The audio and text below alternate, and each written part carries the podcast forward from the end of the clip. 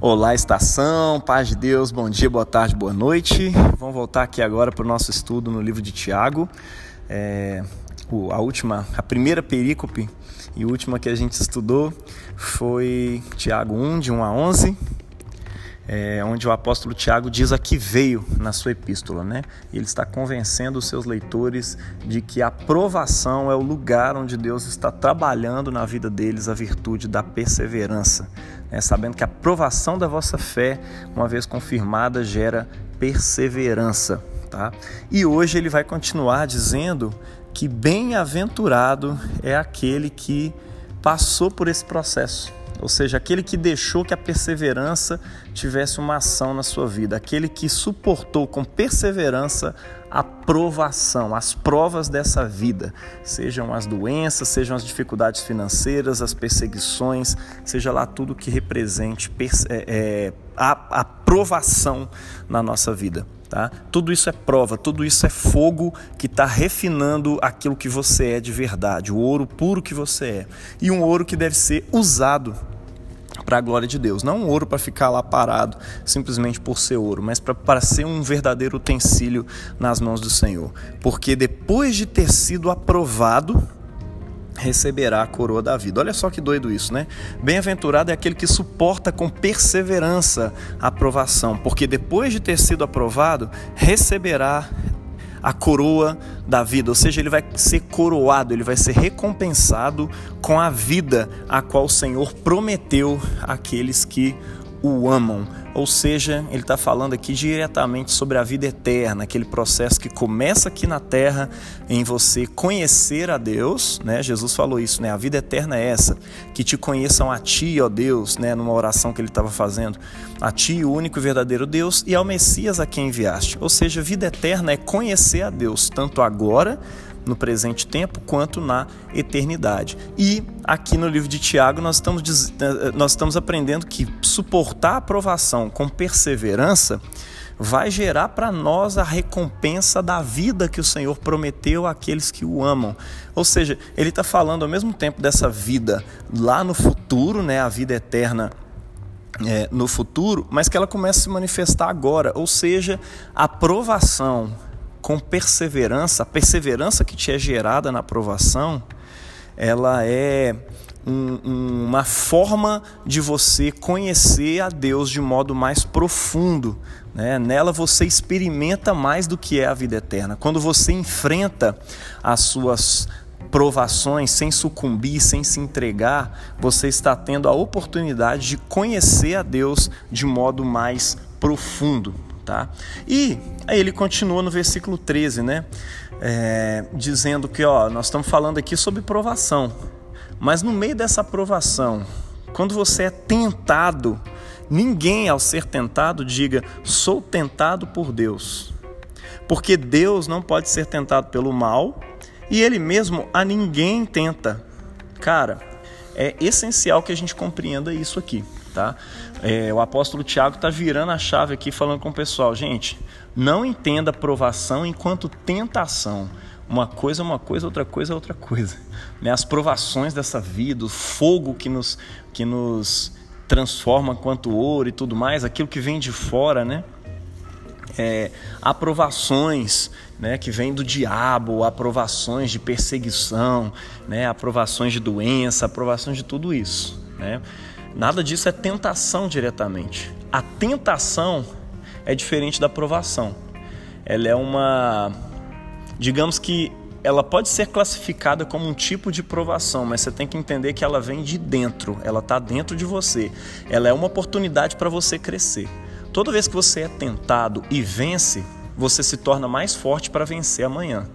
Quanto mais você se entrega na hora da tentação, mais difícil se torna vencer no dia de amanhã.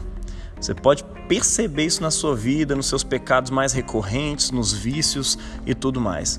Sempre que você sucumbe ao pecado, amanhã vai ser muito mais difícil resistir. E aí a aprovação fica mais difícil. É tipo uma lama que você vai se mexendo e remexendo e vai só se afundando dentro dela. Então, a cada dia que você vence uma tentação, e o que é a tentação? Ele, ele deixa muito claro isso aqui, né? Deus não é tentado pelo mal, tá? Ele ninguém tenta. Ao contrário, cada um é tentado pela sua própria cobiça, ou seja, pelo seu próprio desejo. Cobiça é isso, nada mais do que desejo. Tem desejos bons e tem desejos ruins. Né? A cobiça, que é um desejo do mal, né? aquele desejo para o mal, né? o, o, desejo por aquilo que é do outro, né? o desejar a mulher do seu próximo, por exemplo, desejar o bem do seu, os bens do seu próximo, é, desejar o mal para o seu próximo, odiar o seu irmão, tudo isso são cobiças, são desejos malignos que estão dentro do nosso coração porque nós somos seres humanos caídos. Isso acontece o tempo inteiro. Então é uma provação interna. As outras provações das quais a gente falou ontem são provações externas, elas vêm de fora para dentro. Mas essa aqui está dentro do coração.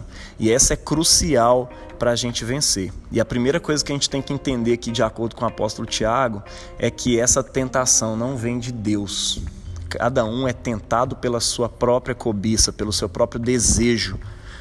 Quando esta o atrai e seduz. O desejo é isso. Ele é o tempo todo atraente. Ele está fazendo uma referência aqui a Eva lá no jardim, que viu uma, a fruta, viu que ela era atraente. Tá? O, o, a atração da fruta não era o problema, do fruto da árvore do conhecimento do bem e do mal, que eles não deveriam comer. O lance é: aquilo ali é proibido não é o ato em si que é pecaminoso, mas sim a desobediência a Deus. Né? Esse é o grande problema. Nós somos tentados o tempo todo a desobedecer a Deus. Como? Praticando algo que é incorreto naquela circunstância especificamente. Por exemplo, o sexo não é pecado em si, isso significa que todos os jovens e adolescentes têm que sair por aí transando? Não. É exatamente aí que, que mora o problema, aí que mora o perigo.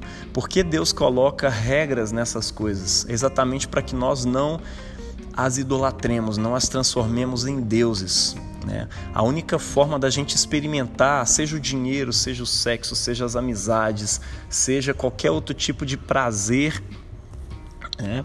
É dentro dos limites da lei do Senhor. Por quê? Porque ela nos permite experimentar essas coisas da forma mais plena a partir da qual você pode experimentar as coisas, de modo que elas não te escravizam, elas não se tornam deuses, elas não se tornam ídolos para você. Né? E, e o exercício constante que a gente precisa fazer é vencer a cobiça que existe dentro de nós. O nosso desejo, quando ele é mal, quando ele é contra o Senhor, ele é um problema para nós. Nós precisamos vencê-lo. Né? Eva olhou para a árvore do conhecimento do bem e do mal, viu que ela era atraente, viu que ela seduzia porque ela era desejável para dar entendimento. Mas ela sabia que Deus disse: Olha, não, essa aqui não. Você pode comer de todas as árvores do jardim, mas essa não. É. Ao contrário, cada um é tentado pela sua própria cobiça, pelo seu próprio desejo, quando este o atrai e seduz. E então esse desejo, depois de haver concebido, ou seja, depois de haver engravidado, é como se o desejo tivesse é, se relacionado com você, com a sua alma. E nessa relação ela gerou um fruto, ela gerou uma semente ali, ela te engravidou. E essa cobiça, depois de te engravidar, ela dá a luz ao pecado. Né? E o pecado, uma vez consumado, ou seja, uma vez que você pratica o pecado, ele gera a morte. Né? Ou seja, enquanto ele está ali dentro, sendo gerado, ele já é um pecado. E é o que a gente chama de iniquidade. Né? Nós precisamos lidar com ele. É um fruto do mal, precisa ser abortado. Aí sim nós cremos num, num aborto. Você precisa aprender a abortar esses filhos malignos que se chamam iniquidade, pecado que estão sendo gerados ali. E nunca pense que eles são gerados por Deus. Deus está te provando, Deus está te tentando para te fazer mais forte. Não. Essa tentação Deus não precisa gerar em você. Ela já está dentro de você uma vez que você é um ser humano caído. A única coisa que Deus te dá é força para você resistir a essas tentações. Isso Ele te dá. Cada um é tentado pela sua própria cobiça, pelo seu próprio desejo, sempre. E Deus te dá força para vencê-lo hoje E Lutero diz isso, né? Quanto mais você vence esses pecados, mais força você vai ter para vencê-los amanhã. O problema é que quando você o deixa conceber, né? É como um passarinho, você não pode impedi-lo de fazer um ninho, você não pode impedi-lo de fazer uma caca na sua cabeça, mas você pode impedir ele de fazer um ninho, né? E isso é a grande verdade a respeito do pecado. Pecado ele é concebido dentro do seu coração. Você sente até ansiedade pelo pecado. Sente vontade de fazê-lo. Está ali a vontade. Mas você pode se impedir de realizá-lo.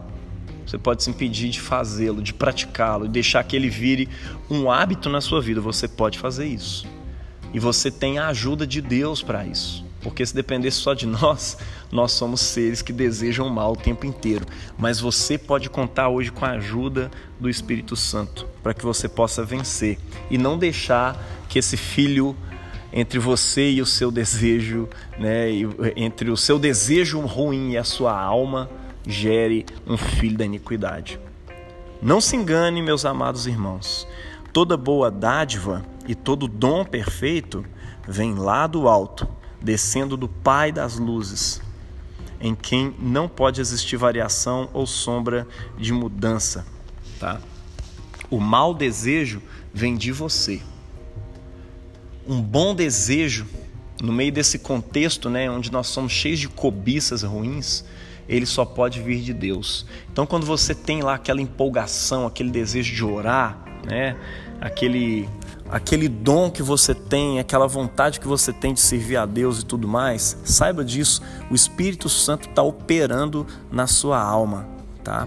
E toda boa dádiva, todo dom né, é, é, que você tem, todo bom presente, né, todo dom perfeito, ele vem de Deus. Aqui o apóstolo Tiago está claramente fazendo uma contraposição com o que ele diz antes. Deus não tenta ninguém, ele não pode ser tentado pelo mal. Tá? Ele tem boa dádiva, ele tem dons perfeitos que ele te transmite. Quando você é tentado lá no fundo do seu coração, você está sendo tentado por você mesmo, pelo, seu próprio, pelos seus próprios desejos. Né? Mas as coisas boas, toda boa dádiva e dons perfeitos, eles procedem do Pai das luzes, em quem não pode existir variação ou sombra de mudança. Pois, segundo o seu querer, olha só, Aqui o apóstolo Tiago chama atenção para o fato de que Deus quis, foi da vontade de Deus, que ele nos gerou. Ele está fazendo uma contraposição aqui com a outra geração, né? com, a, com a outro engravidamento que a gente falou antes. Né? Uma coisa é quando o desejo se relaciona aí com a sua alma e gera um, um filho da iniquidade, né? que é o pecado. E aqui ele está falando que Deus, ao contrário, nos gerou pela sua palavra, pela palavra da verdade. Ou seja, o evangelho de Cristo, né, quando ele entra no nosso coração e se relaciona com a nossa alma, ele gera algo também. Mas ele não gera um pecado, ele gera frutos de justiça. E mais do que frutos de justiça, né? Ele gera uma pessoa nova. Ele gera um Mateus novo, uma Ingrid nova, um Johnny novo, um Jaime novo. Ele está gerando uma pessoa nova. Como? Pela relação com a palavra. E depois, né, na, na perícope da, do próximo dia, ele vai conversar um pouco mais sobre como essa palavra opera em nós e o que ela é para nós. Né? No final das contas, ela é aquilo que nós somos de verdade. Então, segundo o querer de Deus, ele nos gerou pela palavra da verdade, para que fôssemos como que primícias, né, os primeiros frutos das suas criaturas. Amém, gente? Esse é o estudo de hoje. Espero que você seja bastante edificado pela palavra de Deus e atente principalmente para esse final, sabendo que existe uma contraposição entre o pecado e a palavra. Os dois geram coisas. Um gera coisa ruim, o outro gera você dentro do reino de Deus como uma nova criatura. Ou seja, a palavra que procede do Deus eterno te habilita para fazer parte da nova criação. Né? E a forma de você estar habilitado para essa nova criação, a forma que Deus te aperfeiçoa para ela é por meio de um treinamento, através das, das provações que vêm de fora e da resistência às tentações que vêm de dentro das nossas próprias cobiças, dos nossos próprios desejos. Então se apegue à palavra de Deus, porque ela vai te gerar a verdade, os seus frutos de justiça. Você vai ter condições de vencer esses desejos, esses pecados dentro de você, quando você se apegar à palavra de Deus e parar de se apegar aos desejos. Deus te abençoe na prática da palavra, em nome do Pai, do Filho e do Espírito Santo. Amém.